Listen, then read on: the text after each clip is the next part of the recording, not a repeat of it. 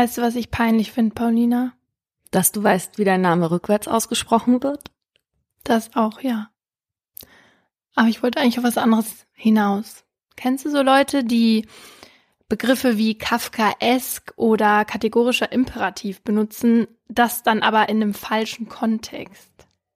Für alle die, die im Philosophiekurs in der Oberstufe geschlafen haben, so wie ich, erkläre ich jetzt nochmal ganz kurz den kategorischen Imperativ, auch weil der in der Diskussion nachher nochmal eine kleine Rolle spielen wird. Der kategorische Imperativ nach Immanuel Kant lautet in seiner Grundform Handle nur nach Grundsätzen, von denen du wollen kannst, dass sie weltweit ein allgemeines Gesetz werden. Und mit diesem Imperativ sollen wir prüfen können, ob unsere Handlung moralisch richtig ist. Frage an dich. Du bist alleine am Strand und sonstig und plötzlich siehst du weit draußen im Meer, dass jemand dort zu ertrinken droht. Du bist aber eigentlich gerade mit Podcast hören beschäftigt und das Wasser ist eigentlich dir auch zu kalt, ja. Nach Kant würdest du dir als vernünftiger Mensch der du ja meist bist, jetzt die Frage stellen, kann ich wollen, dass meine Grundregel, ich soll lieber liegen bleiben und nicht versuchen, Menschen in Lebensgefahr zu helfen, ein allgemeines Gesetz wird? Kannst du das wollen, Paulina? Ich kann das auf jeden Fall wollen. Ob, ob ich es wollen will, ist die Frage. Du würdest es nicht wollen und deshalb würdest du reinspringen. Nach der Grundregel, ich soll Menschen in Lebensgefahr versuchen zu helfen.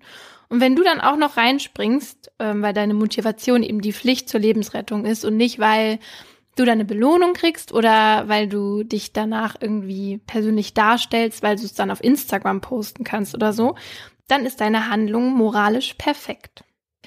Ach ja, und häufig wird der kategorische Imperativ fälschlicherweise mit der goldenen Regel verwechselt, die ja besagt, was du nicht willst, dass man dir tut, das fügt auch keinem anderen zu.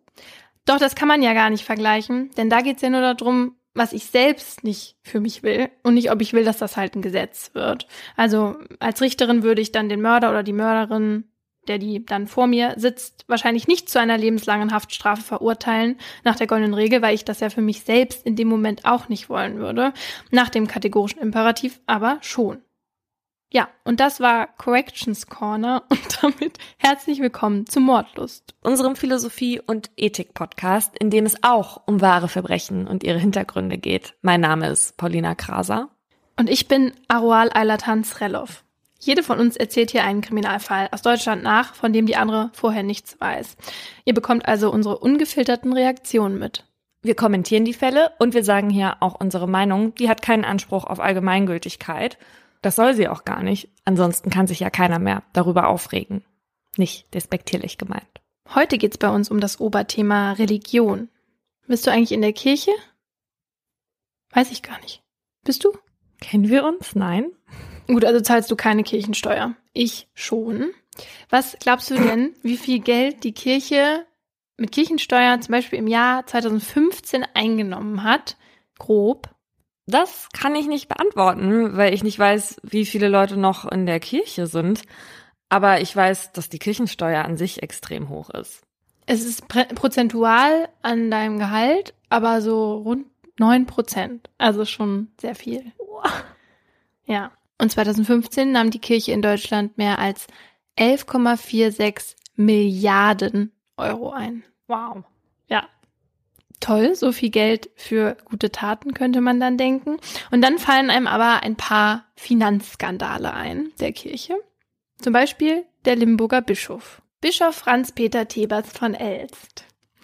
Äh, das war der, der sich diese teure Bischofsresidenz hat bauen lassen mit Sauna, Ankleidezimmer und Zierfischbecken. Und war zufällig auch eine äh, Wasserrutsche dabei? Vom Schlafzimmer in den Pool? Nee, das ist wohl eher so ein Apotheker-Ding, oder? Auf jeden Fall beliefen sich die Kosten dann insgesamt auf mehr als 31 Millionen Euro.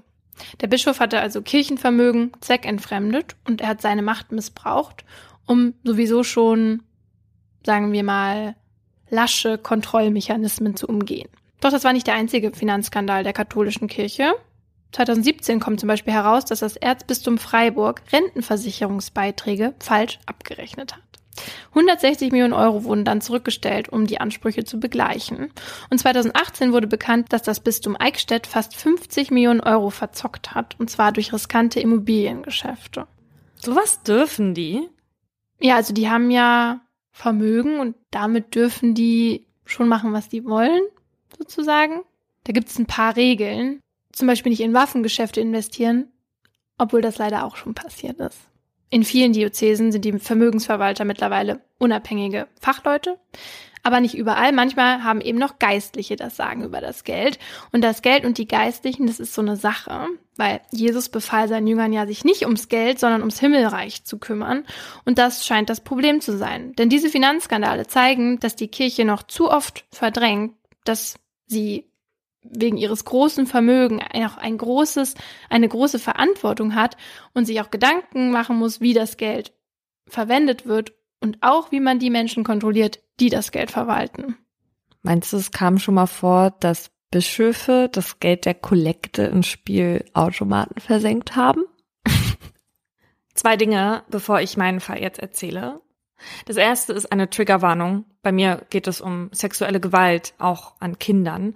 Und äh, zweitens habe ich meine Informationen aus einem Buch, das einer der Betroffenen geschrieben hat. Die Inhalte daraus sind seine verschriftlichen subjektiven Wahrnehmungen und Erinnerungen. Nur noch mal zur Einordnung, weil ich glaube, es sollte jedem klar sein, dass wenn wir aus Opferperspektive erzählen, das keine objektive Berichterstattung ist. Mein Fall diese Woche zeigt, dass selbst jahrelanges Schweigen Verbrechen nicht vergessen macht und dass es Mutige braucht, die sich erinnern, auch wenn das Recht schon nicht mehr auf ihrer Seite ist. Goethes Heidenröslein, erste Strophe. Sah ein Knab ein Röslein stehen, Röslein auf der Heiden, war so jung und morgenschön, lief er schnell es nah zu sehen, saß mit viel Freuden, Röslein, Röslein, Röslein rot, Röslein auf der Heiden. Alle stehen zum morgendlichen Antreten bereit. Antreten bedeutet, dass die Jungen, die am Vortag Mist gebaut haben, das um die Ohren gehauen bekommen. Und das im wahrsten Sinne des Wortes. Zum Schulbeginn haben alle eine Nummer zugewiesen bekommen, die den Namen ersetzen soll. Die Eltern mussten sie in jedes Kleidungsstück, jedes Handtuch und Waschlappen einstecken. Oft wird die 370 aufgerufen. Junge 370, der eigentlich Kurt heißt, ist ein Bettpisser, so nennt es Präfekt Hansch. Wenn Kurt nachts mal wieder ins Laken gemacht hat, brüllt Präfekt Hansch am nächsten Morgen seine Nummer und Kurt muss das Laken beim Antreten über den Kopf ziehen. Mm -mm. Damit das klar ist, wer ins Bett pisst, kriegt tagsüber nichts zu trinken. Alexander hat die Nummer 439. Die wurde bis jetzt noch nie aufgerufen, aber er weiß, dass es heute soweit sein wird. Gestern haben sie im Hof Fußball gespielt und ein paar Jacken aufeinander geworfen, die dann als Torpfeiler gedient haben. Ein paar haben ihre Klamotten danach vergessen mitzunehmen.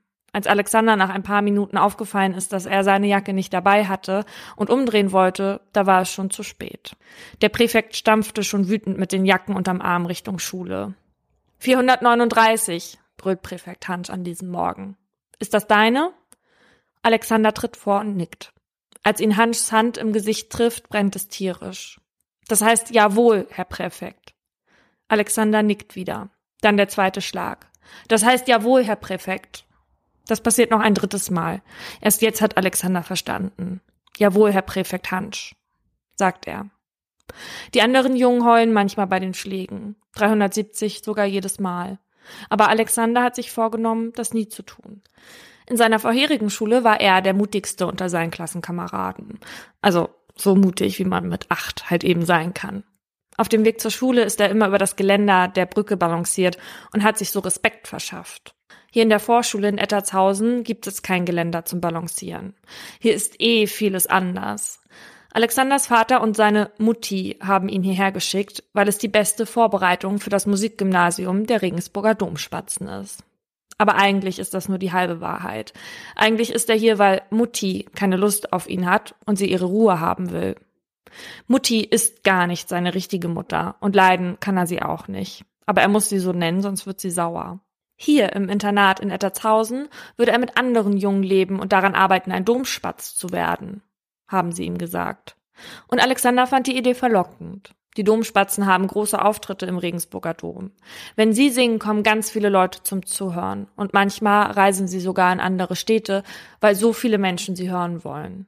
Er würde gern dazugehören und etwas Besonderes sein. Bei der Aufnahmeprüfung musste er vor Georg Ratzinger, dem Domkapellmeister und Bruder des späteren Papst Benedikt XVI. vorsingen. Amsel, Drossel, Fink und Star hat er gesungen. Und Ratzinger war begeistert. Er wird seinen Weg zu den Domspatzen machen, hat er zu den Eltern gesagt. Damit waren seine Eltern sehr zufrieden. Alexander auch. Jeden Sonntag müssen sie Briefe nach Hause schreiben. Es muss drinnen stehen, dass es ihnen gut geht. Der Präfekt guckt den Jungen beim Schreiben über die Schulter. Aber viel mehr weiß Alexander oft nicht zu schreiben, weil auch schon das eigentlich nicht wahr ist. Manchmal schreibt er deswegen, wie toll das Essen schmeckt. Dabei gibt es viel zu oft Reis mit Zimt. Und das mag er genauso wenig wie den Chicorée, den er bei Mutti immer runterwürgen muss. Natürlich passieren hier auch tolle Sachen. Vor ein paar Tagen hatte Alexander sich nachts aus dem Bett geschlichen, weil er Zigaretten von Hansch aus dem Präfektenzimmer geklaut hat, während der Kontrollgänge durch die Flure machte. Drei Stück hat er ergaunert, für ihn und seine Freunde Max und Jürgen. Danach hat er sich so gut gefühlt wie lange nicht. Das hat sich noch nie jemand getraut. Hier schon gar nicht. Hier wird Gehorsamkeit erwartet. Nicht nur von der Schulleitung. Einmal muss sich Präfekt Hansch über Alexander beschwert haben. Er weiß aber gar nicht mal warum. Alexander hat daraufhin einen Brief von seinem Vater bekommen, der sich gewaschen hat. Du hast mir versprochen, dass du der Bub bist und bleibst, den ich mir wünsche. Und er schreibt, dass er ihm die Freundschaft kündigt, sollte ihm je wieder zu Ohren kommen, dass er sich nicht benimmt. Mhm. Also natürlich keine Worte von den Zigaretten. Stattdessen schreibt Alexander, mir geht es gut. Wie geht es euch? Mit solchen Briefen ist Präfekt Hansch zufrieden, wenn man das zufrieden nennen kann. Denn zumindest gibt es so keine Strafe. Dafür muss beim Abendessen ein Drittklässler dran glauben. Der Präfekt lässt ihn aus einem Buch vorlesen. Aber der Junge verhaspelt sich und bekommt dafür eins mit dem Geigenbogen auf die Rückseite seiner Hände. Alexander hat damit auch schon Bekanntschaft gemacht. Es tut höllisch weh. Das Schlagen hört nur zwei Wochen bevor wieder eine Heimfahrt ansteht auf. Dann haben die äußeren Wunden genügend Zeit zu heilen, bevor die Eltern ihre Kinder sehen. 1970, da ist Alexander zehn Jahre alt, ist die Vorschule endlich vorbei. Alexander wird Ettertshausen verlassen und damit auch Präfekt Hansch. Er muss jetzt eine Aufnahmeprüfung ablegen, die entscheiden soll, ob er auf das Musikgymnasium gehen darf. Wieder tritt er vor Ratzinger und muss etwas vorsingen. Diesmal sind aber auch noch andere Entscheidungsträger dabei. Alexander singt ein Kirchenlied vor. Das ist mutig. Die meisten seiner Mitschüler trauen sich nicht an so ein Lied. Der Direktor in Ettershausen hatte nämlich immer was zu kritisieren, wenn sie das Lied singen mussten. Als Alexander fertig ist, sagt Georg Ratzinger, du hast eine sehr weiche Stimme. Alexander kommt in den Palestrina-Chor. Das macht ihn stolz wie Bolle, denn in der Vorschule hat man sich erzählt, dass dort nur die Talentiertesten genommen werden. Eine Zeit lang ist das ein tolles Gefühl, aber dann merkt Alexander, dass er als Fünftklässler auf dem Musikgymnasium wieder ganz unten in der Hackordnung steht. Aber alles ist besser als die Schläge jeden Morgen beim Antreten. Auf dem Musikgymnasium gibt es neue Erzieher und neue Lehrer. Einige Zeit später. Alexander hechtet durch die Gänge des Gymnasiums. Es ist Unterrichtszeit. Domkapellmeister Ratzinger hat ihn geschickt, die fehlenden Notenblätter für die Musikstunde zu holen. Während er läuft, rennt er fast Präfekt Hafner an die Arme. Bisher hat Alexander noch nie mit ihm gesprochen. Er wirkt ganz anders als Präfekt Hansch, auch viel jünger, und ihn hat er noch nie rumschreien sehen. Hafner fragt, wohin so eilig? Alexander antwortet, der Herr Domkapellmeister schickt mich zu Herrn Mohr, wegen der Matthäus-Passion. Die Matthäus-Passion, so so. Die gehört zu meinen Lieblingen. Hatte er nicht recht, der Matthäus, wenn er auf dem Weg zum Ölberg an das Wort des Propheten Schaja erinnert? Schlag den Hirten, dann werden die Schafe sich zerstreuen. Alexander weiß nicht so richtig, was er darauf antworten soll. Eigentlich weiß er nicht einmal, ob das überhaupt eine Frage ist. du bist schüchtern, sagt Cornelius Hafner.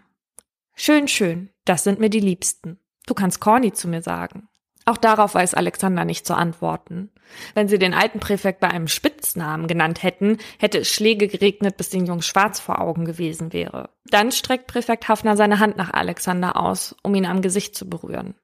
Alexander zuckt zurück, weil das eine komische Geste ist, findet er.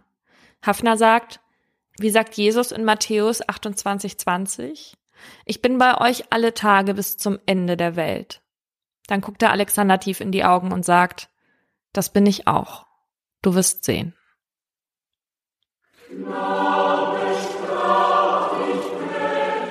Knabe sprach, ich brech dich, Röslein auf der Heiden. Röslein sprach, ich steche dich, dass du ewig denkst an mich, und ich will's nicht leiden.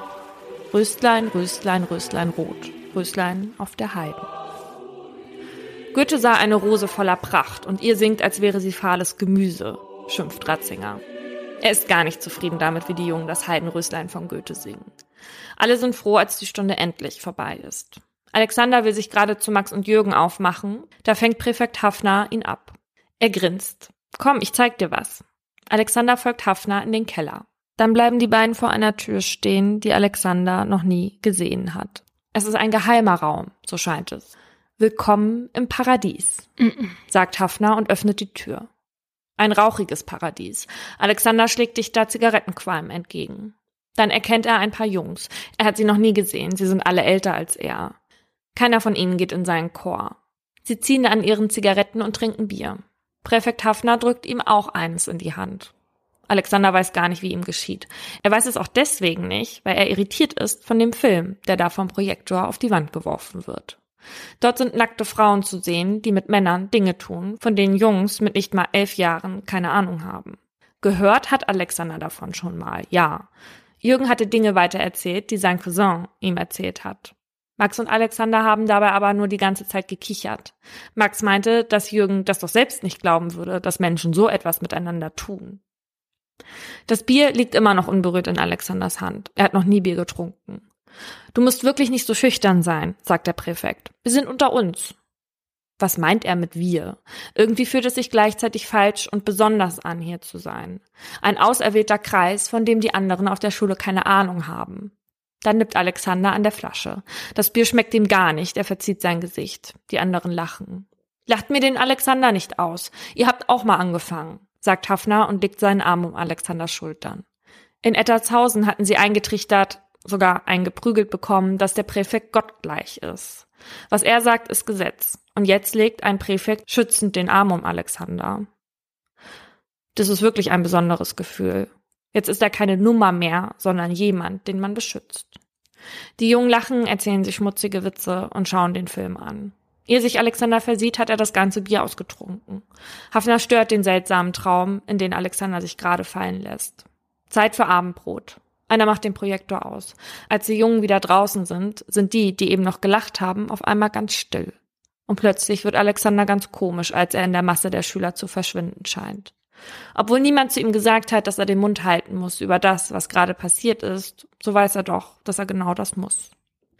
Ein paar Tage später sitzt Alexander wieder daran, einen Brief nach Hause zu schreiben. Wie geht es euch? Mir geht es gut. Mehr kann er nicht schreiben. Was sollte er auch sonst schreiben? Dass er den Präfekt jetzt Corny nennen muss und der kurz nach dem Betreten des Paradieses nachts in sein Bett gekommen ist und ähnliche Sachen mit ihm gemacht hat wie die Menschen im Film? Dass er an die Nacht gar nicht denken mag, weil der Präfekt jetzt jede Nacht kommt und ihn sexuell missbraucht? Niemals würde er das schreiben. Der Brief würde eh vorher abgefangen und gelesen werden. Und außerdem hat Alexander Sorge, dass er dafür Anschiss bekommen würde und sein Vater ihm dann wieder die Freundschaft kündigen will bleibt der Bub, den ich mir wünsche.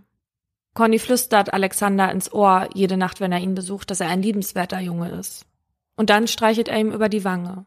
Sein Vater macht das nie. Nur einmal fand Corny Alexander nicht so liebenswert. Da konnte er es einfach nicht mehr aushalten und hat die Decke über sich so festgezogen, dass Corny mit seiner Hand nicht runterkam. Da war er sauer und Alexander musste den ganzen nächsten Tag Strafarbeiten machen. Also tut er meistens das, was Corny sagt und liegt lautlos im Bett, während Corny macht, was er jede Nacht macht. Ob die anderen im Schlafsaal etwas mitbekommen?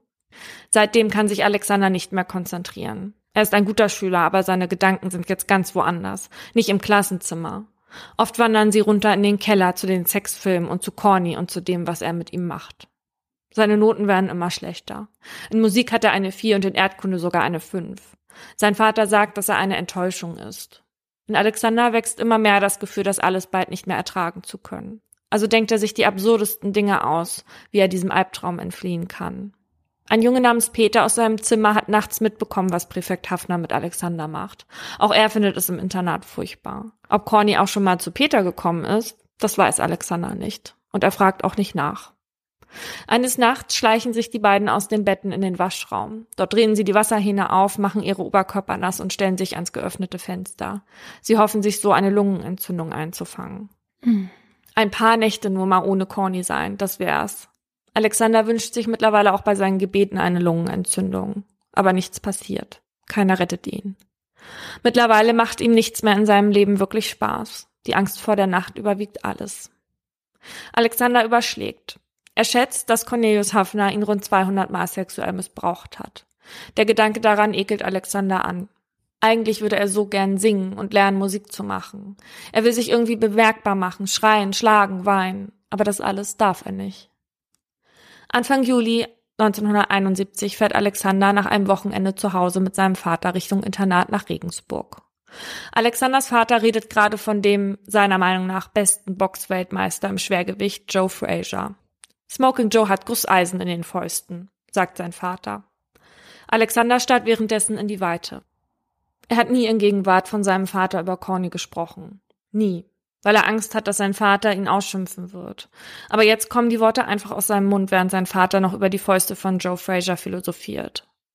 Vati, ist das denn richtig, wenn ein Mann bei mir unten rummacht? Sowas macht doch normalerweise die Frau, oder? So wie in den Filmen. Alexanders Vater starrt durch die Windschutzscheibe. Die Hände so doll ums Lenkrad gekreit, dass man schon das Weiße an den Knöcheln sieht.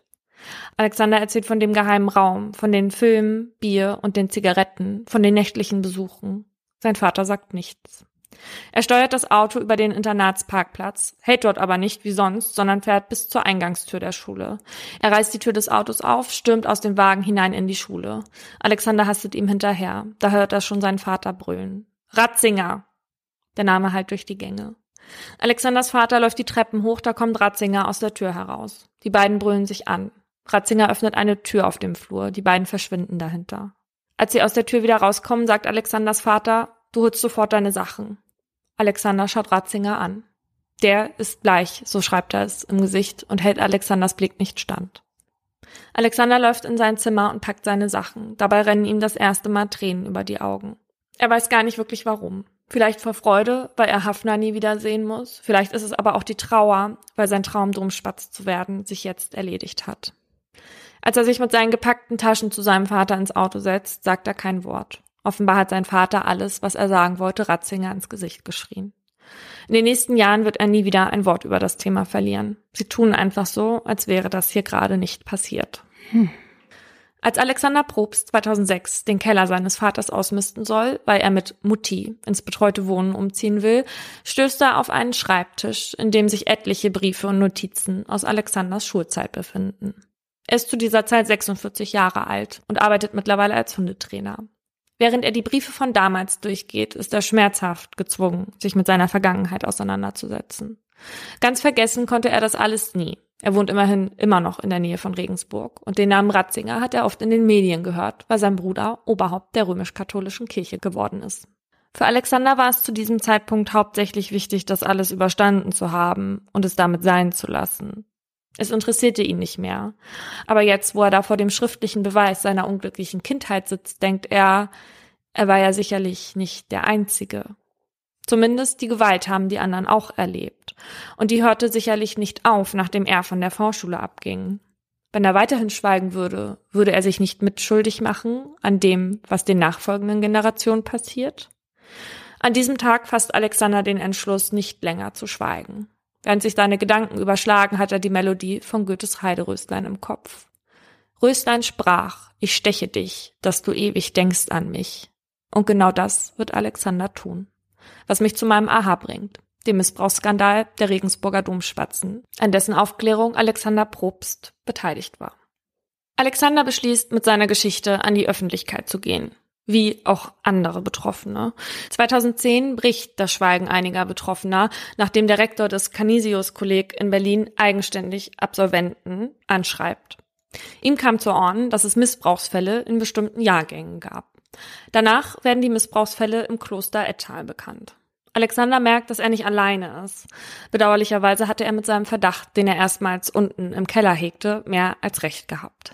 Nachdem der Pressesprecher der Regensburger Domspatzen 2010 noch von vier, fünf Sachen sprach, weiß man seit 2017, dass es zwischen den Jahren 1945 und 1995 mindestens 547 Chorknaben der Regensburger Domspatzen gab, die körperliche oder sexuelle Gewalt erlebt haben. Und unter körperliche Gewalt fällt jetzt nicht mal eine Ohrfeige geben, sondern körperliche Misshandlung. Nun ist es aber so, dass viele der damaligen mutmaßlichen Täter bereits tot sind. Und sind sie es nicht, dann sind ihre Taten meistens trotzdem jetzt schon verjährt. Und deswegen beauftragen das Bistum Regensburg und sein Chor Rechtsanwalt Ulrich Weber mit der Aufklärung des Missbrauchsskandals. In seinem Abschlussbericht von 2017 heißt es, dass die Schilderungen von über 500 Opfern hoch plausibel wären. Also so viel auch zur Anerkennung des Bistums, ja. Dieses Jahr veröffentlicht das Bistum Regensburg außerdem die Ergebnisse zweier Studien, die es selbst in Auftrag gegeben hat. Sie beschäftigen sich mit der historischen und der sozialwissenschaftlichen Aufarbeitung. Ein Schluss, zu dem die Studie kommt, ist, dass die Präfekten bis in die 70er Jahre keine oder nur eine rudimentäre pädagogische Ausbildung hatten. Das allein führt nicht zu Missbrauch, wie Cornelius Hafner, sein Name ist übrigens geändert, ihn begangen hat, zeigt aber, wie wenig Mühe die Institution damals in den Umgang mit den Kindern gesetzt hatte. Hafner beendete seine Karriere bei den Domspatzen, und zwar 72, also kurz nachdem Alexander gegangen ist.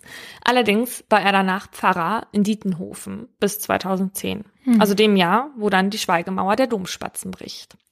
Nachdem Alexander Probst in dem Jahr bei Stern zu sehen war, wird Cornelius Hafner von seinem Bischof in den vorzeitigen Ruhestand berufen und von seinen seelsorgerischen Aufgaben entbunden. Ein kleiner Sieg, doch Hafner selbst scheint sich keiner Schuld bewusst zu sein. Er räumt zwar ein, dass es zur Zeit seines Abschieds einen Vorfall gab, bei dem es zu einer unsittlichen Berührung gekommen ist. An Vorfälle mit Alexander Probst könne er sich aber nicht erinnern. Das sagt er der Nürnberger Zeitung im Jahr 2010. Im Jahr 2011 klingelt bei Alexander Probst zu Hause das Telefon. Er erkennt die Stimme am anderen Ende sofort. Hier spricht Cornelius Hafner. Du kannst dich sicherlich noch an mich erinnern, hab ich recht? Alexander Probst schreibt in seinem Buch, dass Cornelius Hafner ihm am Telefon vorschlug, ein Buch über ihre schöne gemeinsame Zeit bei den Domspatzen zu schreiben. Hä? Ja. Alexander lässt Hafner wissen, dass er für ihn das personifizierte Böse ist und beendet das Gespräch. Was fällt dem Typ ein, da anzurufen? Was ist mit ihm? Ja. In diesem Moment wird Probst klar, dass Menschen wie Hafner das Problem der Kirche sind. Jahrelang haben die Verantwortlichen der Schule ein System aus Angst und Schrecken geschaffen und sich selbst in Sicherheit gewogen, auch weil sie von anderen geschützt wurden. Noch Jahre später verteidigen die Beteiligten ihre Schikane an den Jungen. 1998 erklärt Georg Ratzinger sich den Aufschrei über den Skandal damit, dass man den Erziehungsstil von damals in der modernen Zeit einfach nicht mehr verstehen würde. Mm. Ohrfeigen waren damals nicht nur bei den Domspatzen, sondern auch bei den Familien mehr als üblich. Von sexuellen Missbräuchen hätte er allerdings nichts gewusst. Vielleicht muss ich an dieser Stelle einmal sagen, Alexander Probst schreibt nicht darüber, was sein Vater und Ratzinger damals geschrien haben. Also ob der Vater Ratzinger überhaupt damit konfrontiert hat, was sein Sohn ihm im Auto erzählt hat, das weiß man im Grunde genommen nicht. Und ich glaube, das weiß Probst auch selber nicht. Aus den Berichten des Regensburger Bistums geht hervor, dass auch Ratzinger selbst Teil des Gewaltsystems war. Um den Chor nach vorne zu bringen und musikalische Qualität durchzusetzen, habe auch er teilweise körperliche Gewalt angewendet, sei aber außerhalb der Chorproben als teilweise sogar liebenswürdig beschrieben worden. Auch sein Bruder, der emerite Papst, bleibt bezüglich der Aufarbeitung nicht ohne Kritik. Zwar entließ er fast 400 Priester im Zusammenhang mit dem Missbrauchsskandal. Dieses Jahr äußerte er sich allerdings nochmal in einem Aufsatz zu den Beweggründen, der alle Opfer erneut vor den Kopf stieß. Benedikt XVI. sah die Gründe für den Missbrauchsskandal in der 68er Bewegung. Mhm. Die Liberalisierung der Sexualität hätte die bisher geltenden Maßstäbe in Frage der Sexualität vollkommen weggebrochen und eine Normlosigkeit sei entstanden, die man inzwischen abzufangen sich bemüht hat. Dies wies der für die Studie verantwortliche Historiker Bernhard Löffler deutlich zurück. Außerdem machte Benedikt XVI. ausgerechnet den ehemaligen Bischof von Regensburg Gerhard Ludwig Müller zum obersten Glaubenshüter. Der war eigentlich erst mit der Aufarbeitung des Missbrauchsskandals betraut. Aber der tat die Gewaltexzesse ab und gab den Medien die Schuld daran, die Vorwürfe künstlich aufzubauschen. Die Studie sieht noch einen Hauptgrund, warum es zu diesem Missbrauchsskandal kommen konnte. Im Zweifel wurde nämlich den heiligen Männern eher geglaubt als den eigenen Kindern. Und das ist auch genau das, was man darunter verstehen kann, wenn Papst Franziskus heute immer wieder vor dem Klerikalismus warnt. Also Geistliche, die hauptsächlich an sich selbst interessiert sind, die sich für etwas Besseres, Erhabeneres halten und noch gefährlicher, die von außen aber auch genauso wahrgenommen werden. Papst Franziskus ist übrigens eine Art Lichtgestalt für viele Opfer des Missbrauchsskandals, wie auch andere, ich will jetzt hier gar nicht verschweigen, dass es viele Geistliche gibt, die viel für die Aufarbeitung tun und die halt eben auch versuchen, die Schuldfrage zu klären. Diese Gedanken kreisen natürlich auch in Alexanders Kopf. Welche Schuld trägt eigentlich sein eigener Vater? Der hatte über Jahre nach der Zeit der Domspatzen offenbar seinen eigenen Weg gefunden, mit seiner Verantwortung umzugehen. Auch er hüllte sich in Schweigen, dass er nur einmal brach. Alexander berichtet davon, dass sein Vater, als der schon an Altersdemenz erkrankt war, ihm Vorwürfe machte, dass er selbst seinen Teil zu dem Drama beigetragen hätte. Wie gesagt, Alexanders Vater schien zu dem Zeitpunkt krank gewesen zu sein. Aber es muss halt trotzdem voll schlimm sein für jemanden, der während der ganzen Zeit dieser Aufarbeitung schon gegen so viel Widerstand auch kämpfen musste. Und der Vater hat kein Mal danach wieder darüber geredet, hat nicht mal einmal auf die Idee gekommen, mit seinem Kind zum Psychologen zu gehen oder so? Nee.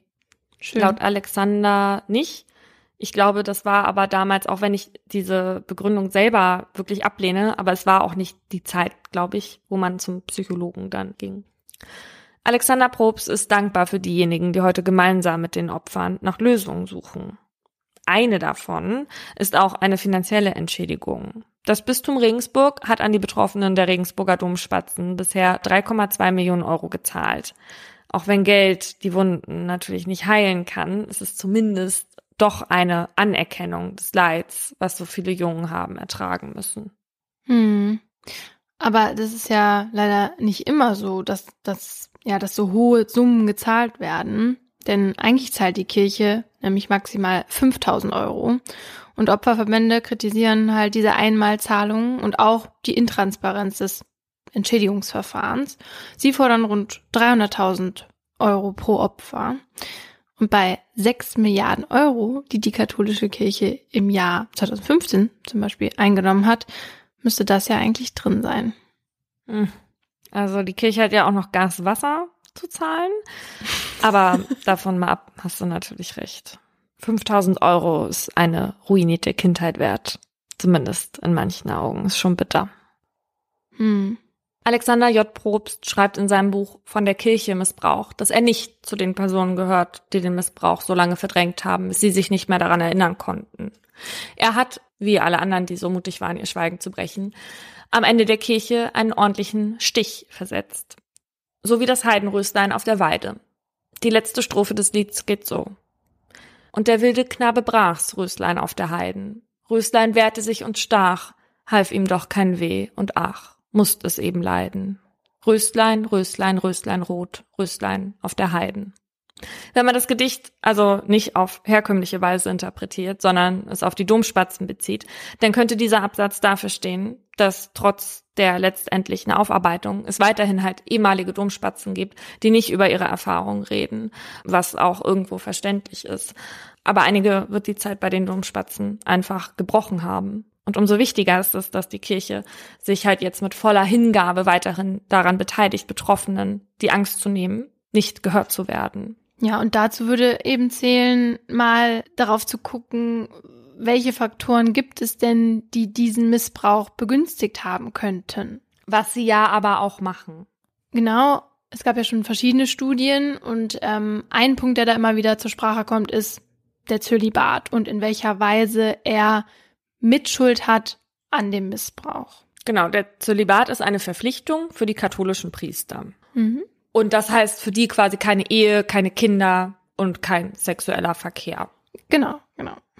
Und auch wenn es keine Beweise dafür gibt, dass der Zölibat zu den Übergriffen geführt hat, gehen viele WissenschaftlerInnen davon aus, dass sich diese Enthaltsamkeit, die die Männer haben, zumindest begünstigend auf den sexuellen Missbrauch auswirkt weil sie für Probleme sorgen kann, was jetzt zum Beispiel Intimität angeht, aber auch Sexualität und überhaupt ähm, Bindungen und Beziehungen. Man kann sich das ja als Mensch, der nicht enthaltsam lebt, vorstellen, dass es da zu Problemen kommen kann. Genau, weil, weil die meisten halt nie gelernt haben, richtig mit ihrer Sexualität umzugehen. Der Kinderschutzexperte Hans Zollner, der sieht zum Beispiel die Schuld jetzt nicht im Zölibat, sondern eben in der fehlenden Integration von diesem im Alltag, also das, was du gerade gesagt hast, dass das nie gelernt wurde. Und er ist der Meinung, dass wenn man Priesteramtskandidaten beibringt, mit emotionalen, sexuellen und Beziehungsbedürfnissen richtig umzugehen, dass man dann dem Missbrauch auch vorbeugen könnte. Was mich so wundert, ist in der Debatte, also die Kirche hat darüber ja auch schon oft diskutiert. Und das ist irgendwie so ein bisschen verwunderlich für mich, dass es das überhaupt gibt, weil laut Jesus, lol, ich tue jetzt so, als könnte ich das per Zitat belegen, was er gesagt hat, ja. Aber also er soll sich da nie direkt geäußert haben, habe ich gelesen. Mhm. Nur Apostel Paulus, der hat wohl empfohlen, dass man ehelos leben sollte. Aber er hat, also auch er hat die Entscheidung den Personen selbst überlassen. Also keiner von denen hat das irgendwie als Gesetz angesehen. Mhm. Und das mhm. haben aber die Menschen dann später daraus gemacht. Dann sollten sie es vielleicht einfach wieder abschaffen. Wenn noch nicht mal Jesus das gesagt hat. Bei der Frage nach den Ursachen für den Missbrauch wird auch oft das System an sich genannt. Viele ExpertInnen gehen davon aus, dass dieses autoritär und streng hierarchische Kirchenbild sexuelle Formen von Gewalt fördere, aber auch, ja, soziale und psychische Formen der Gewalt. Und zwar, weil Priester eben einen sehr hohen Status genießen und dann das Machtgefälle so groß ist, wenn er jetzt zwischen Priester und beispielsweise Messdiener und Macht dann leichter missbraucht werden kann. Ja, aber auch, weil Priester sich oft in so intimen Situationen befinden mit Menschen, die denen untergestellt sind. Also bei der Seelsorge jetzt beispielsweise oder bei Zeremonien. Und solche Situationen stellen dann laut Studien ein erhöhtes Risiko für Menschen dar, missbraucht zu werden. Ja, da lohnt sich vielleicht auch nochmal ein Blick auf die vielen Waisenhäuser, die von der Institution geführt werden. Also in dieser Studie der ehemaligen Priester, die in Auftrag gegeben wurde, heißt es, Kinder in Bildungs- und Wohlfahrtseinrichtungen sind einem Risiko ausgesetzt, wenn psychosexuell unreife und oder sexuell benachteiligte, zölibatär lebende, einschließlich Priester und Ordensleute zu ihnen Zugang haben. So, und ich denke halt, dass dann da natürlich auch noch diese Abhängigkeit mit dazu kommt. Ja, dass du schon, wenn du in einem Waisenhaus lebst, dann ist das ja dein Zuhause und da kannst du dann halt auch nicht wirklich weg. Ja.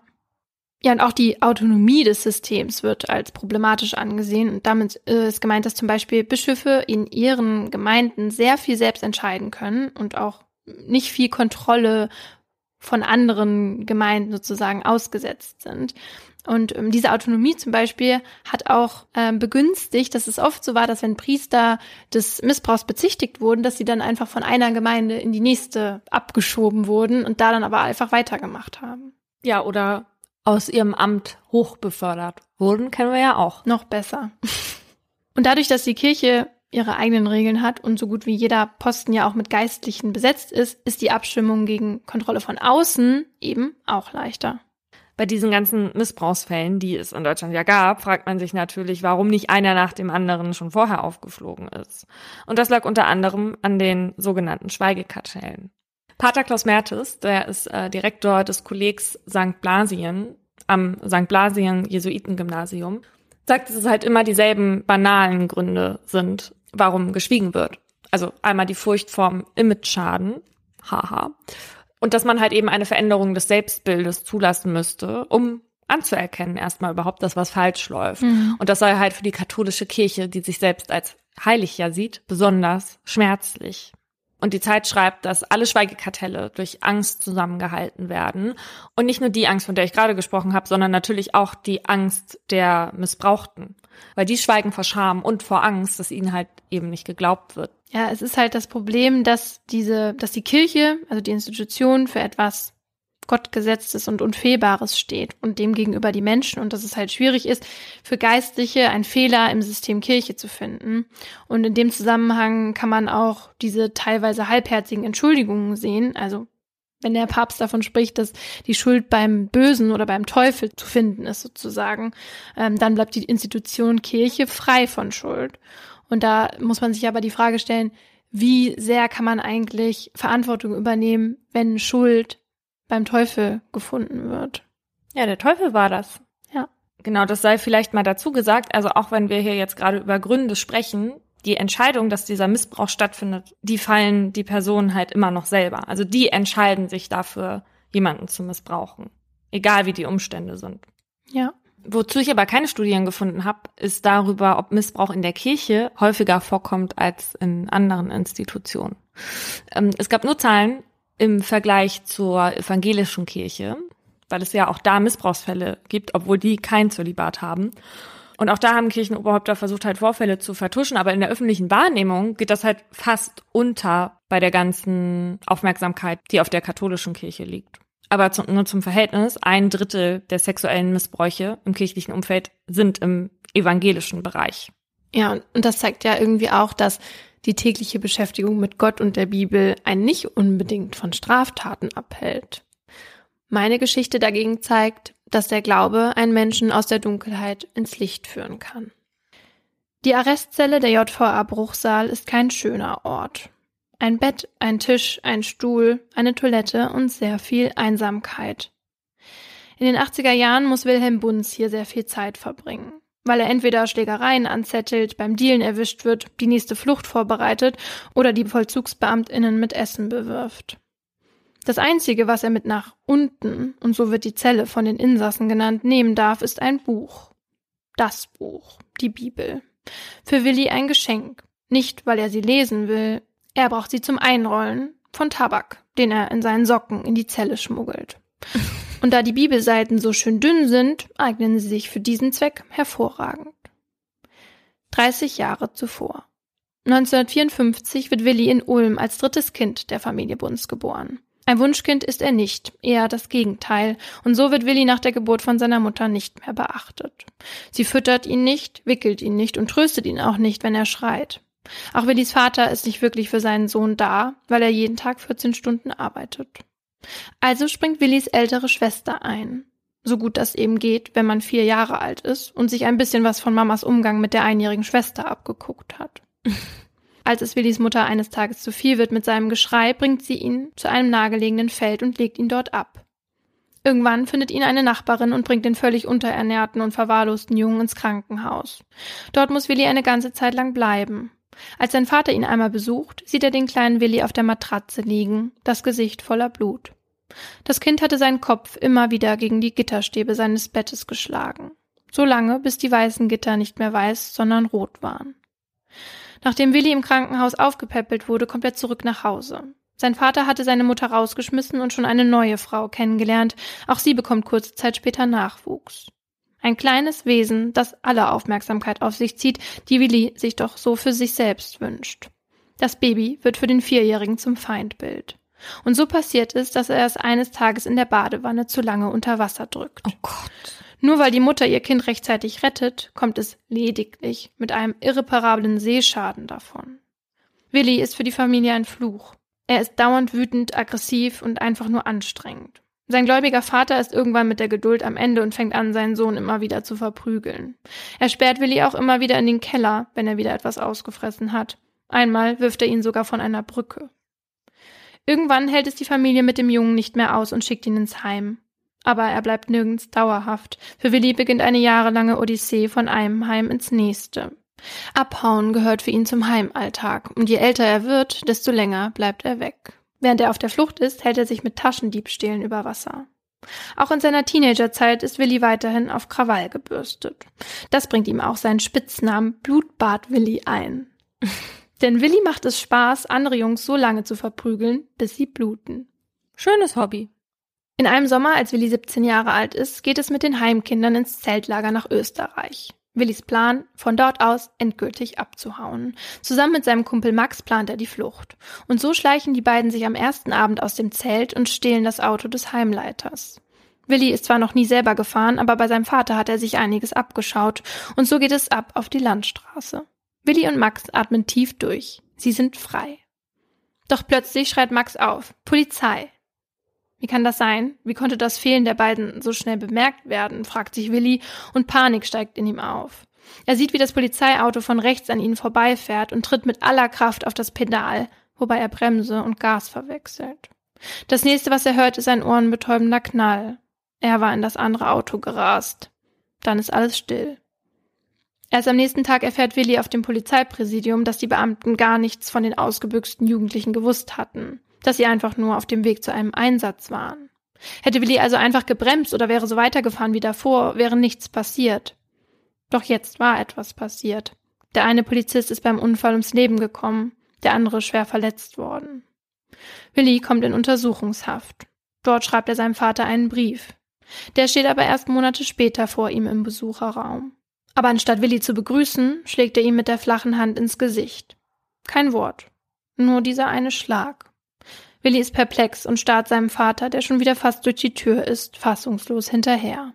Dann kommt es zum Prozess. Willi wünscht sich so sehr, einfach wieder zurück ins Heim zu dürfen. Doch die nächsten fünf Jahre wird er in Haft bleiben müssen, so urteilt der Richter. Fünf Jahre, das ist für einen Heranwachsenden unendlich lang. Und die Zeit im Gefängnis vergeht an manchen Tagen sogar doppelt so lang für Willi, denn einmal in der Woche muss er seine Zelle mit einer im Keller tauschen. Das war eine der Auflagen, die ihm der Richter mitgegeben hatte. Dort gibt es nichts, nicht mal ein Bett. Nachts muss er sich zum Schlafen auf den kalten, nackten Boden legen. Zwei Jahre steht er das durch, dann wird er aus Österreich nach Deutschland abgeschoben, wo er noch ein halbes Jahr im Gefängnis verbringen muss. In seiner Zeit in Deutschland schreibt er seinem Vater noch einmal. Der meldet sich tatsächlich zurück und bietet seinem Sohn an, nach der Entlassung bei ihm zu wohnen und ihm bei der Suche nach einem Job zu helfen. So zieht Willi 1975 mit 21 Jahren zurück nach Ulm in das Haus seines Vaters und fängt als Bohrer bei einer Firma für Werkzeugmaschinen an. Willi hat sich fest vorgenommen, nie wieder mit dem Gesetz in Konflikt zu geraten und ein neues Leben anzufangen. Doch wenn Willi abends nach der Arbeit nach Hause kommt, kann er nicht schlafen. Stattdessen fällt er in ein tiefes Loch. Immer wieder kommen die Bilder vom Unfall hoch, immer wieder muss er über seine verlorene Zeit im Gefängnis nachdenken. Und so kommt es, dass er anfängt zu trinken. So schafft Willi es zwar einzuschlafen, aber aufwachen wird immer schwieriger. Als er ein paar Tage hintereinander mit Alkoholfahne und zu spät bei der Arbeit erscheint, wird ihm fristlos gekündigt. Als sein Vater das erfährt, landet Willi auf der Straße.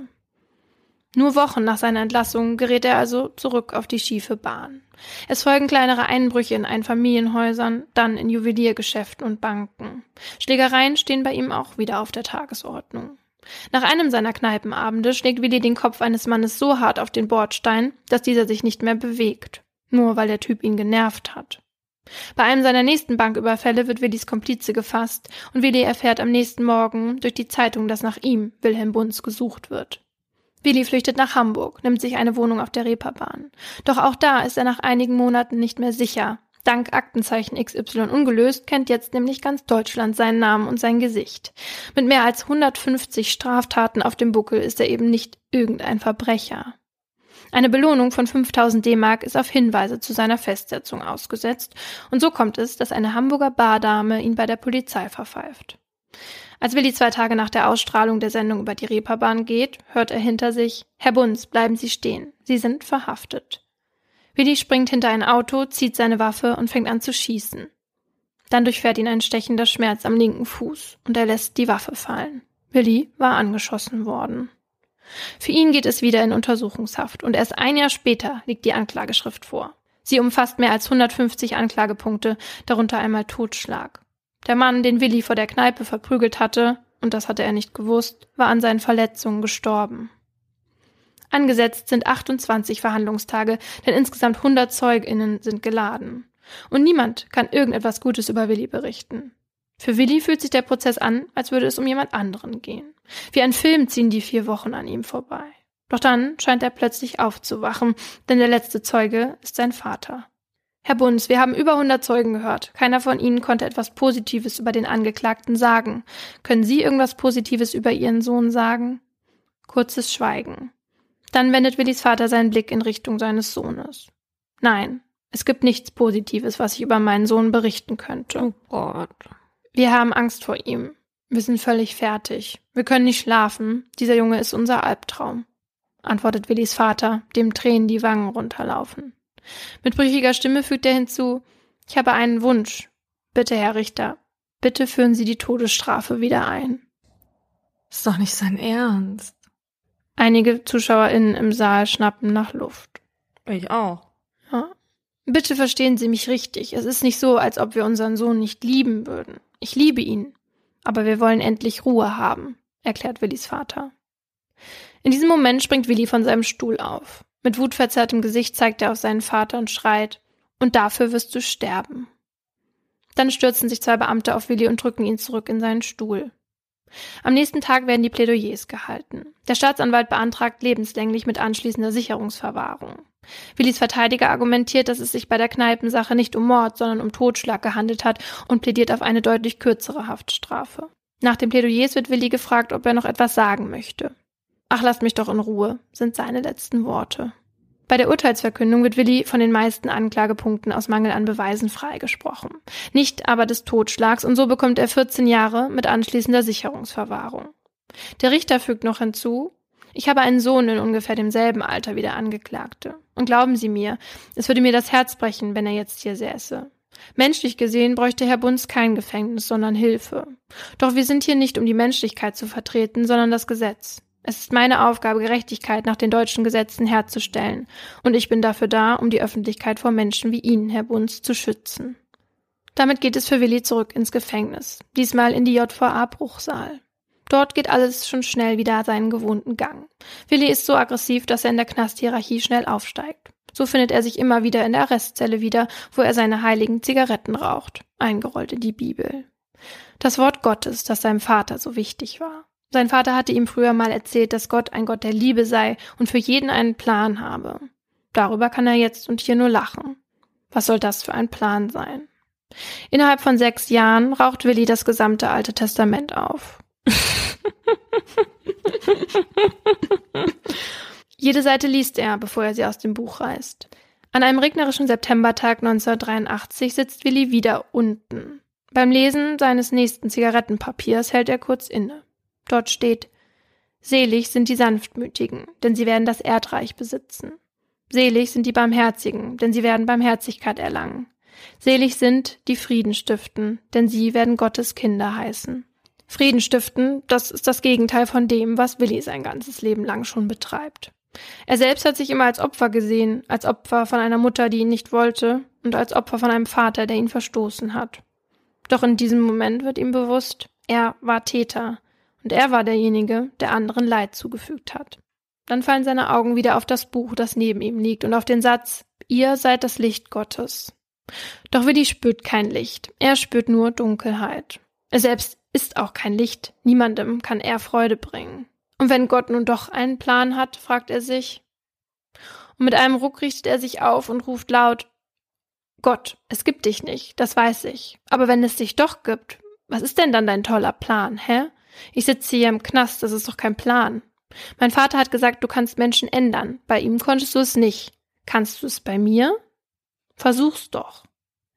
Die letzten Worte hallen noch kurz in der kleinen Zelle nach, dann lässt sich Willi aufs Bett fallen.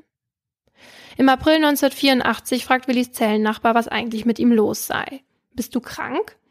Willi weiß nicht, was er meint. Du bist irgendwie nicht mehr der Alte, fügt der Insasse hinzu. Wann warst du denn das letzte Mal unten?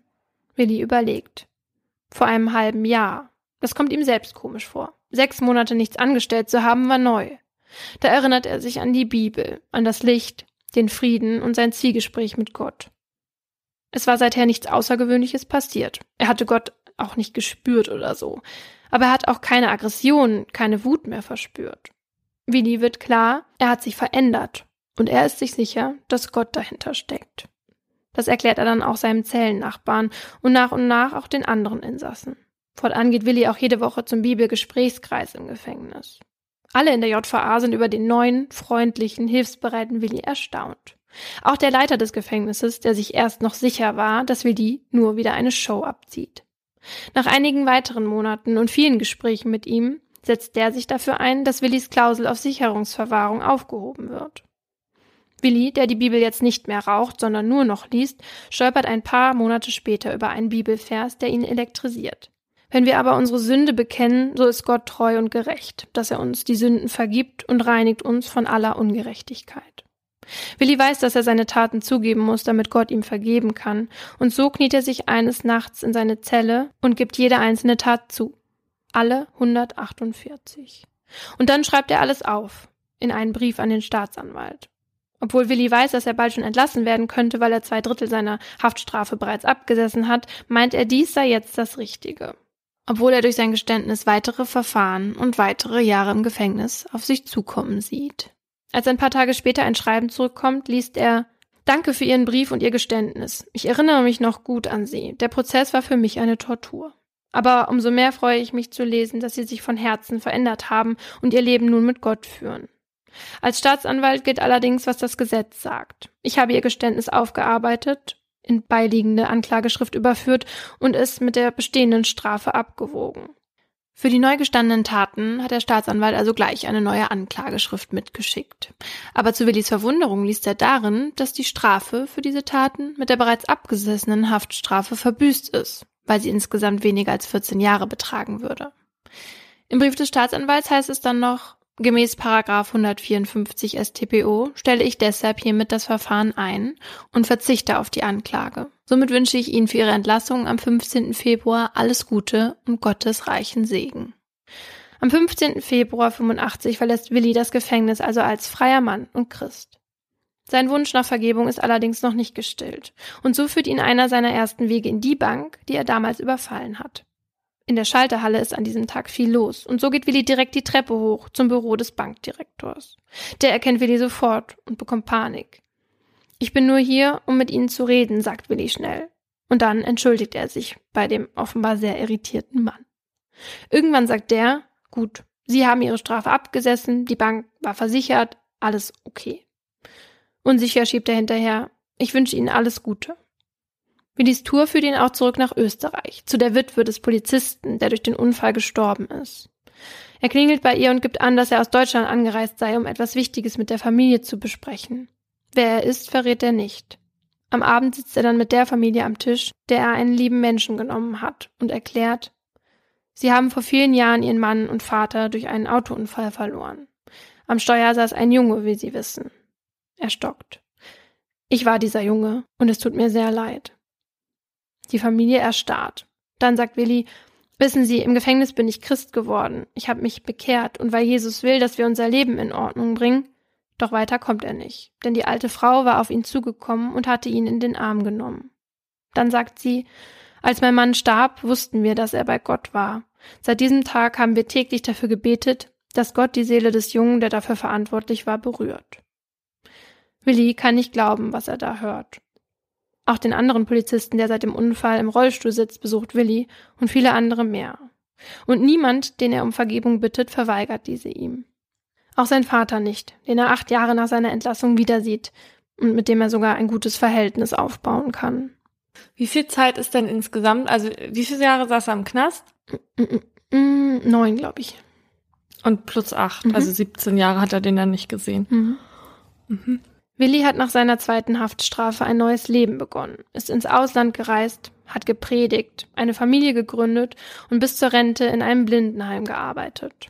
Dabei hat er nie seinen großen Vorsatz aus den Augen verloren, Licht zu sein.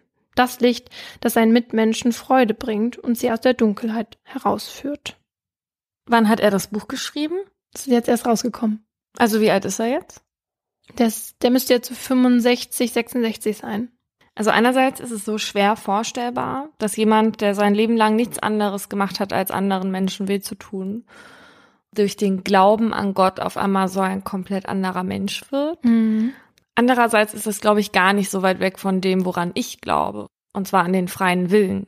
Mhm. Und wenn das sein freier Wille war, das jetzt nicht mehr zu tun, was auch immer ihm dabei geholfen haben mag, dann finde ich das toll, dass Willi ein Beispiel dafür ist. Ja. Und bei ihm hat eben der Glaube dabei geholfen, ihn zu einem anderen Menschen zu machen.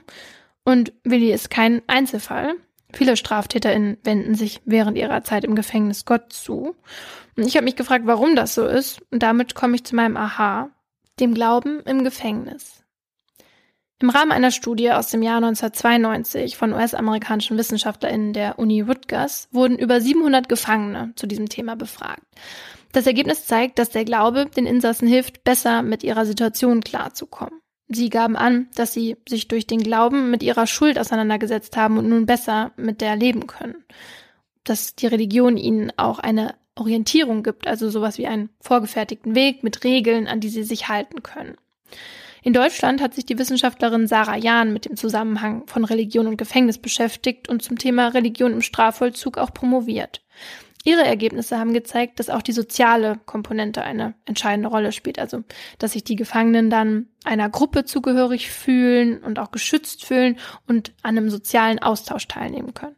Und eine weitere Motivation sind die Werte, die durch Religion vermittelt werden. Also die Vorstellung, dass man sich ändern kann und es einen liebenden und vergebenden Gott gibt, kann helfen, mit dem eigenen Schuldempfinden umzugehen und sich selbst als wertschätzend zu erleben. So Jan. Es ist aber vielleicht wichtig, an der Stelle zu sagen, dass der Glaube im Gefängnis, wie auch überall anders, nicht grundsätzlich eine positive Wirkung hat. Es kommt natürlich auf die einzelne Person an und wie diese Religion wahrnimmt. Andere Studien, die sich mit dem Zusammenhang von Glaube und Gesundheit befassen, die legen den Schluss nahe, dass Leute, die besonders gläubig sind, besser Krankheiten verarbeiten können und dass diese, dass so eine starke Gottesbeziehung auch bei der Bewältigung von anderen Krisensituationen helfen kann. Aber mit Verarbeitung von Krankheiten meinst du nicht Heilung? Nee, es ist quasi, dass sie durch ihren Glauben der Krankheit einen anderen Sinn geben und ja, ja. sie da halt besser dadurch. Okay. Alles andere ist nämlich ja voll gefährlich. Ja, nee, nee. Also das habe ich bis jetzt aber noch in keiner Studie gefunden. In Deutschland hat jeder Mensch das Recht auf ungestörte Religionsausübung. So steht es in Artikel 4 des Grundgesetzes. Und das gilt auch im Gefängnis. Und daher gibt es gesetzlich vorgeschrieben in jedem Gefängnis SeelsorgerInnen und eine Kirche. Und der Auftrag dieser SeelsorgerInnen ist es, die Gefangenen zu begleiten und ihnen zu helfen, ähm, ihr Leben zu verstehen und auch neu auszurichten, um dann in Zukunft ein Leben ohne Straftaten führen zu können. Und wie groß die Rolle des Glaubens in den Gesprächen und im Umgang mit den Gefangenen spielt, hat mir der Gefängnisseelsorger Michael King erzählt, der in der JVA Herford arbeitet. Wir haben als Gefängnisseelsorger eine Mission, wollen aber nicht missionieren. Wir gehen auch nicht mit der Bibel durch die Anstalt und reden ständig von Gott. Wir möchten die Haltung Jesu einnehmen, der die Menschen unvoreingenommen angenommen hat und mit ihnen sprach, ohne sie gleich verändern zu wollen. Die SeelsorgerInnen genießen bei den Gefangenen großes Vertrauen. Sie müssen die Insassen auch nicht bewerten, wie zum Beispiel die SozialarbeiterInnen. Und ich habe Herrn King dann noch gefragt, wieso seine Arbeit und die seiner Kollegen und Kolleginnen eigentlich so wichtig ist. Wir haben als Geistliche im Sinne des Gesetzes ein Zeugnisverweigerungsrecht und sind absolut verschwiegen. Das ist das sogenannte Beichtgeheimnis. Die Inhaftierten wissen das und wissen, dass wir nichts weiter erzählen und dass nichts gegen sie verwendet wird. Das ist dann besonders wichtig, wenn es beispielsweise um Suizid geht oder jemand Drogen im Gefängnis konsumiert hat. Wir sind ein Gesprächspartner, wir sind ein Gegenüber, das zuhört, das auch mal konfrontiert und Rückmeldung gibt. SeelsorgerInnen gelten also als Bezugspersonen, denen man alles anvertrauen kann. Es ist also nicht unbedingt Gottes Wunderkraft, die Willi und andere StraftäterInnen zu besseren Menschen werden lässt, sondern wahrscheinlich eher die Besinnung und Beschäftigung in diesem Fall mit der Bibel und den christlichen Werten und die gemeinsame Auseinandersetzung mit dem eigenen Leben und der Straftat. Also Religion kann Einfluss auf Gefangene ausüben. Und was wir uns während der Recherche gefragt haben, ist, wie sehr hat eigentlich Religion Einfluss auf unser Rechtssystem? Und wenn man sich mit der Frage beschäftigt, dann stößt man relativ schnell auf die zehn Gebote und je nachdem, auf welcher Internetseite man da so unterwegs ist, wird suggeriert, dass die zehn Gebote als Grundlage unseres Rechtssystems und der Menschenrechte gelten.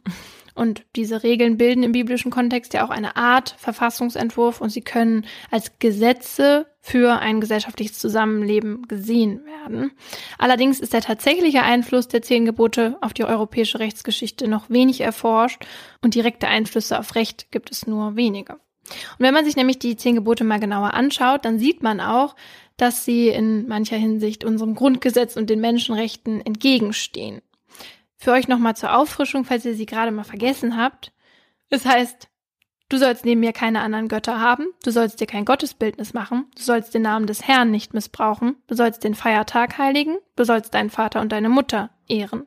Du sollst nicht morden, du sollst nicht die Ehe brechen, du sollst nicht stehlen, du sollst nichts Falsches gegen deinen Nächsten aussagen und du sollst nicht nach der Frau deines Nächsten verlangen, und du sollst nicht das Haus deines Nächsten begehren, nicht sein Feld, seinen Sklaven oder seine Sklavin, sein Rind oder sein Esel, nichts, was deinem Nächsten gehört. Nicht mal den Esel. Nee. Okay, und jetzt Laura, wie viel von diesen Geboten hast du in deinem Leben bisher schon gebrochen? Ich glaube, ich habe nur eines nicht gebrochen. Ja, naja, die Ehe haben wir ja jetzt auch noch nicht gebrochen, ne? Aber was man ja unterschreiben kann, ist, du sollst nicht morden, du sollst nicht stehlen und du sollst nichts Falsches gegen deinen Nächsten aussagen. Das sind ja durchaus Formulierungen, die wir aus unserem heutigen Strafgesetzbuch kennen. Und Ehebruch galt tatsächlich auch mal als Straftat. Man möchte es nicht glauben. Ja, und auch der Sonntag als Tag der Arbeitsruhe ist heute noch gesetzlich geschützt. mit Ausnahmen, wie wir wahrscheinlich alle schon mal leider erfahren haben. Laura und ich jedes Wochenende. Aber der erste Punkt zum Beispiel, du sollst keine Götter neben mir haben, steht Artikel 4 des Grundgesetzes, also der Freiheit des Glaubens, entgegen. Und Frauen mit Eseln auf eine Stufe zu stellen, ist jetzt auch nicht mehr so zeitgemäß. Ich habe noch eine Frage. Ja. Äh, ich war gestern am Flughafen. Da hatte eine junge Frau einen furchtbar süßen Hund in so einem Tragekorb für den Flug. Und ich habe mir schon gedacht, dass ich dieses Hündchen auch furchtbar gerne hätte. Mhm. Meinst du, das fällt unter die Kategorie, dass man den Esel des anderen nicht begehren darf? Ja. Was ich aber so ein bisschen verlogen finde, ist, dass, also, beziehungsweise das erste Gebot ist ja, du sollst neben mir keine anderen Götter haben. Und dann sagt er noch, ich bin nämlich ein eifersüchtiger Gott. Also er ist, er darf ein eifersüchtiger Gott sein, aber du darfst zur Hölle nochmal nicht den Hund von deiner Sitznachbarin begehren, ja? Das ist ja gerecht, würde ich mal sagen. Fussel muss mein einziger Esel bleiben. Pech. Ja. Jetzt kommen wir nochmal zurück auf Kant. Hier an dieser Stelle passiert's. Endlich. Denn er hatte die zehn Gebote mit seiner Lehre vom kategorischen Imperativ zugespitzt bzw. verändert. Nämlich bei Kant wurde aus dem Willen Gottes eine Selbstverpflichtung der menschlichen Vernunft. Was Gott vom Menschen fordere, verlange der Mensch also in Wahrheit von sich selbst, wenn er sich denn ernsthaft genug reflektiere. Also steht an dieser Stelle die These, dass eher die Vernunft und die Zeit der Aufklärung für die Entstehung der Gesetze gesorgt hat und nicht primär der Glaube. Es ist aber nicht von der Hand zu weisen, dass große Teile unseres kulturellen Lebens vom christlichen Glauben geprägt sind und dass religiöse Vorstellungen auch ein gemeinschaftliches Verständnis von Gerechtigkeit bilden können. Und daher haben religiöse Systeme die herrschende Sozialmoral und indirekt oder direkt auch das Recht beeinflusst. Du hast ja jetzt hier in einem Affentempo den geschichtlichen Hintergrund so ein bisschen abgearbeitet und Und wir haben aber auch gesagt, da lohnt sich eigentlich nochmal ein Blick auf die Gegenwart. Also wie beeinflusst uns Religion eigentlich heute noch und welche Streitigkeiten müssen Gerichte diesbezüglich halt auch noch ausfechten. Und da bietet sich doch mal ein Blick auf Religion im öffentlichen Raum an. Wie wir uns alle noch erinnern, hat letztes Jahr das Kabinett in Bayern ja beschlossen, in jeder bayerischen Behörde im Eingangsbereich ein Kreuz aufzuhängen. Sieht ja auch schön aus. Übrigens geht es hier um das Kreuz, nicht um das Kruzifix. Das könnte gleich nochmal wichtig sein. Weil ein Kruzifix ist nämlich nach gemeiner Definition mit Jesus dran. Ein Kreuz kann beides sein. Auf jeden Fall wurde die Empfehlung an die Kommunen ausgesprochen, das ebenso zu machen. Das alles wundert doch aber sehr mit Blick auf den sogenannten Kruzifixbeschluss aus 95. Da hatte das Bundesverfassungsgericht die Kreuzanbringungspflicht in bayerischen Klassenzimmern für verfassungswidrig erklärt. Surprise. In der Erklärung hieß es, jetzt mal in meinen Worten, dass man seinen Glauben ausüben dürfen soll, aber dass man eben auch dem Glauben von anderen fernbleiben können muss, wenn man ihn selbst nicht teilt. Mhm. Das heißt jetzt aber nicht, dass man das Recht hat, religiösen Symbolen von anderen Glaubensgemeinschaften nicht begegnen zu dürfen. Also wenn ich jetzt muslimisch wäre, dann müsste ich es ertragen, Symbole des Christentums zu sehen. Aber eben nur, wenn ich aus dieser Situation, wo ich sie sehe, Ausweichmöglichkeiten habe. Also beispielsweise einen anderen Weg gehen kann, weil mich die Kirche mit dem Kruzifix am Eingang jetzt beispielsweise stört. Aber was eben nicht geht, ist, dass der Staat mich in eine Lage versetzt, aus der ich eben nicht ausweichen kann. So, und jetzt kann sich ja jeder die Frage selber beantworten, ob der Staat Menschen einer solchen Situation aussetzt, der sie sich nicht entziehen können, wenn man halt ein religiöses Symbol Mhm. oder sagen wir mal ein vermeintlich religiöses Symbol, darauf komme ich gleich noch, an den Eingangsbereich von öffentlichen Behörden hängt. Das Ganze ist deswegen vor allem so problematisch, weil ja gerade der Staat seine Neutralität bewahren muss, weil er nur so ein friedliches Zusammenleben gewährleisten kann. Mit den Kreuzen mussten sich schon einige Gerichte befassen. Christoph Wolf, ehemaliger Grundschullehrer aus Augsburg, hatte bereits 2006 geklagt, weil er das Kruzifix im Klassenzimmer abhängen wollte. Er war der Meinung, das Kreuz verstoße gegen Artikel 4, was du ja auch gerade erwähnt hast. Immerhin würde man ja auch keine CSU-Embleme in den Klassenzimmern aufhängen. Das hatte er der Süddeutschen damals gesagt. Seine Klage und seine Berufung wies das Verwaltungsgericht aber ab. Seine Befassungsschwerde wurde vom Bundesverfassungsgericht in Karlsruhe so lange nicht bearbeitet, sagt er, bis er in Pension gegangen ist. Und damit hatte sich die Klage erledigt, weil kein Klagegrund mehr vorhanden war. Mhm. Ältere Menschen hassen diesen Trick.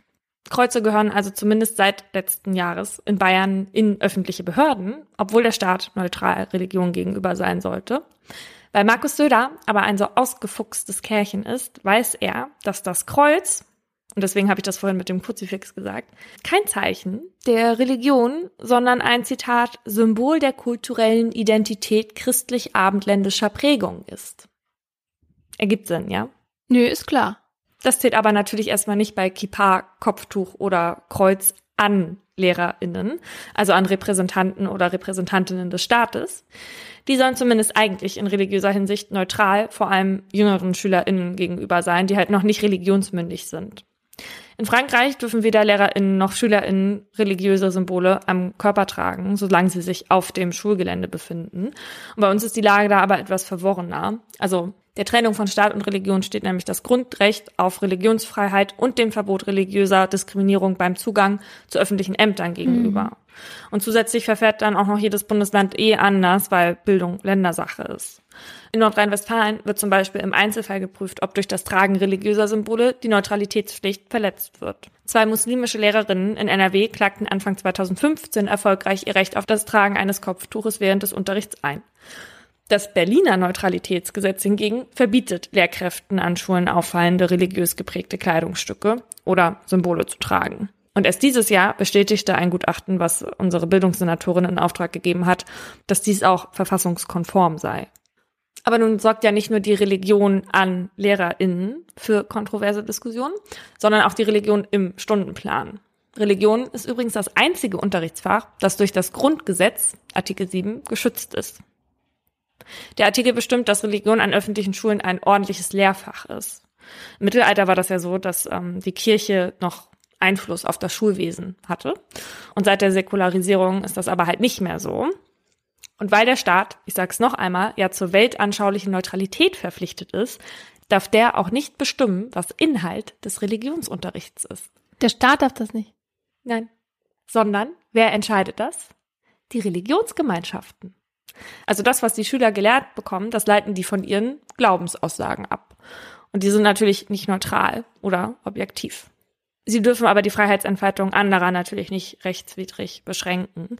Also offiziell ist Reli eine gemeinsame Angelegenheit von Staat und Religionsgemeinschaften. Zum Thema Religionsunterricht und deren Inhalt habe ich ein, ähm, habe ich selber erfahren, wie unterschiedlich das sein kann, ob man jetzt in dem evangelischen Religionsunterricht sitzt oder im katholischen Unterricht. Und an, an meinem Gymnasium, das war ein katholisches Gymnasium, wo auch Nonnen ähm, noch Lehrerinnen waren zum Teil. Oh. Und da durfte man auch nur ganz vereinzelt rein, wenn man äh, evangelisch war wie ich. Es gab halt dann einen Kurs, wo die Evangelischen drin waren und aber jede Klasse hatte einen katholischen Kurs. Also wir waren dann einfach, die Evangelischen waren dann zusammengewürfelt aus allen vier Klassen. So. Und dann gab's die Zeit, wo wir über Abtreibung gelernt haben. Und den, oh nein, das ist so bei, bei den Katholiken wurden Videos. Das ist nicht dein Ernst. Gezeigt. ja, die waren alle total traumatisiert. Und wir hatten das, glaube ich, gar nicht richtig besprochen. Wir haben aber zum Beispiel auch ein Buch gelesen über Satanismus. Also äh, bei uns für der Religionsunterricht war auf jeden Fall total interessant und cool. Und bei denen war es irgendwie also Abschreckung. Vielleicht war das gar nicht der Religionsunterricht, sondern Sexualkunde und es ging eigentlich um Verhütung. An Sexualkunde kann ich mich in der Schule leider gar nicht erinnern. Das ist vielleicht auch nicht verwunderlich bei einer katholischen Schule. Also im Grunde genommen bemüht man sich grundsätzlich schon um die Trennung von Staat und Religion, aber Religion hat immer noch Einfluss auf einige Teile unseres öffentlichen Lebens. Und auch in Bezug auf Strafrecht in gewisser Weise. Darunter fällt zum Beispiel der Paragraph 166 StGB. Der stellt nämlich unter Strafe, wer öffentlich oder durch Verbreiten von Schriften den Inhalt des religiösen oder weltanschaulichen Bekenntnisses anderer beschimpft. Voraussetzung ist, dass die Beschimpfung in einer Weise erfolgt, die geeignet ist, den öffentlichen Frieden zu stören. So heißt es. Es geht also nicht primär um die Gotteslästerung, das war einmal, sondern eher um den öffentlichen Frieden.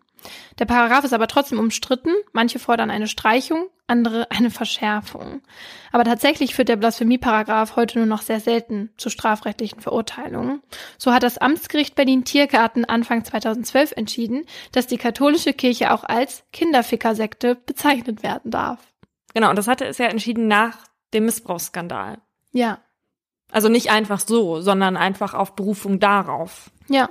Hier die SPD-Bundestagsabgeordnete Ingrid Matthäus-Meyer, die hatte auch gesagt, dass halt ebenso wie man sich im Bereich der Kunstfreiheit Mhm. Kritik geben muss, so müsste halt die Religion jetzt auch mal lernen, damit umzugehen. Mhm. Und unter das Religionsstrafrecht gehört neben dieser Blasphemie auch noch die Störung der Religionsausübung, die Störung einer Bestattungsfeier und die Störung der Totenruhe, der wir in unseren Fällen ja schon öfters begegnet sind. Und dieser Paragraph soll das Pietätsgefühl der Angehörigen schützen, also besitzt er auch jetzt keinen unmittelbaren religiösen Bezug. Nee. Du sagst einfach nur, du darfst dem Opa nicht das Zahngold klauen, wenn er schon im Sarg liegt. Ja, finde ich auch zu Recht. Und dann haben wir noch Post bekommen. Und zwar von Sabine aus Folge Mhm. 28. Das war die Geschichte, die ich erzählt habe von dem Sadisten, der im Internet seine Opfer gesucht hat. Und wo der Reporter zusammen mit Sabine den Mann hinter Gittern gebracht hat. Genau, und wir und auch ihr, wir haben auch von euch Nachrichten dazu bekommen, ähm, haben uns ja gefragt, wie es ihr geht. Und sie sagt, soweit ganz gut, besser als damals, was uns natürlich total freut. Und noch eine Sache hat uns gefreut. Und zwar hat Sabine erzählt, dass RTL damals sehr verantwortungsvoll im Umgang mit ihr war. Weil wir in letzter Zeit hier so viele Medienschelten verteilt haben. Hm. Ähm, ist das eine erfreuliche Nachricht gewesen? Ja. Gut, dann gehe ich jetzt mal mit meinem Esel raus. Und nicht abschließend vergessen hinter dir.